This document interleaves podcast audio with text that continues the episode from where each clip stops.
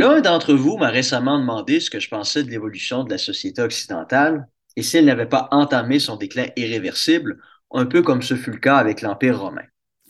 Bonne question qui mérite une réponse. Je me lance donc, d'autant plus que la critique de l'Occident est un débat qui est de plus en plus central dans la région où je me trouve. Donc, ce qui fait la plus grande faiblesse de l'Occident est ce, qui est ce qui constitue à sa base sa plus grande force, à savoir l'individualisme. L'individualisme amène dans son sillage la liberté d'entreprendre ce que l'on souhaite, la démocratie, le libre arbitre, la liberté d'expression et de s'épanouir comme on le souhaite. Bref, de jouir du droit au bonheur, ce qui n'est pas le cas dans les sociétés traditionnelles ou autoritaires où la place de l'individu dans la société est imposée. Le problème est que l'Occident en est venu au cours des dernières décennies à ne se penser qu'autour de l'individualisme, tant et si bien que l'expression individuelle est devenue maintenant sans limite et extrême. La conséquence aura été la désintégration de toutes les identités collectives qui étaient jugées nuisibles à l'expression de l'individualité. Cela a commencé avec l'Église et la religion, Ensuite, la nation, au nom de la reconnaissance et de l'accommodement des groupes minoritaires, qui s'en est elle-même suivie par la reconnaissance des minorités au sein même de ces minorités, et aujourd'hui par la déconstruction des identités de genre.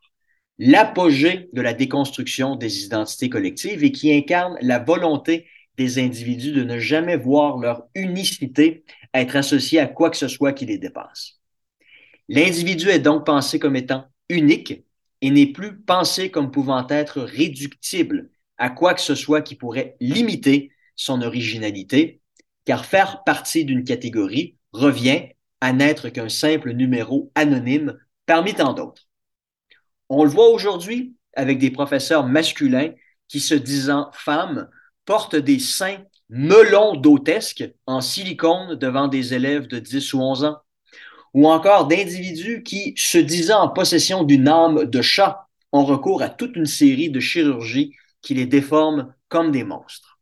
Ce ne sont ici que deux exemples parmi tant d'autres d'individus qui cherchent ici à s'émanciper d'identité collective au nom de l'expression de leur, de leur individualité. Or, une fois entrés dans cette logique, nous ne pouvons plus en sortir et l'exagération d'aujourd'hui sera bientôt remplacée par une autre encore plus extrême demain. On peut dire bien des choses au sujet de ces individus. Leur mal-être est flagrant, mais n'en reste pas moins le reflet de l'évolution de la société occidentale. Car si on répète depuis des décennies aux individus qu'ils ne doivent pas se laisser enfermer dans des identités collectives, mais que leur épanouissement personnel passe inévitablement par leur émancipation de celle-ci, car disent-ils, et je suis désolé ici de me répéter car c'est la base du problème, car appartenir à une catégorie revient à se laisser enfermer dans des normes, des codes qui briment la liberté. L'expression de leur identité doit donc être unique et devenir en elle-même une catégorie à laquelle ils sont les seuls à appartenir. Dans les circonstances, il n'y a rien d'étonnant à voir émerger ici et là ces identités clownesques car l'outrance et l'originalité comportementale dignes d'un costume d'Halloween de mauvais goût ne sont en réalité que l'expression de la volonté irrésistible d'être unique à tout prix. Or, à force de tout déconstruire, il n'y aura plus à terme de société du tout, mais plutôt un amalgame de millions d'identités qui devront toutes être acceptées et accommodées avec le risque évident d'être systématiquement accusé d'avoir attaqué quelques individus ici et là qui se disent offusqués par un propos qui est en soi banal.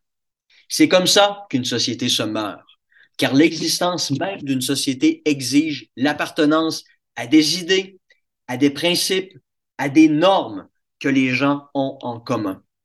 Une société qui tombe dans ce piège, dans le piège de l'émancipation extrême des individus, n'a pas besoin d'ennemis extérieurs pour menacer son existence.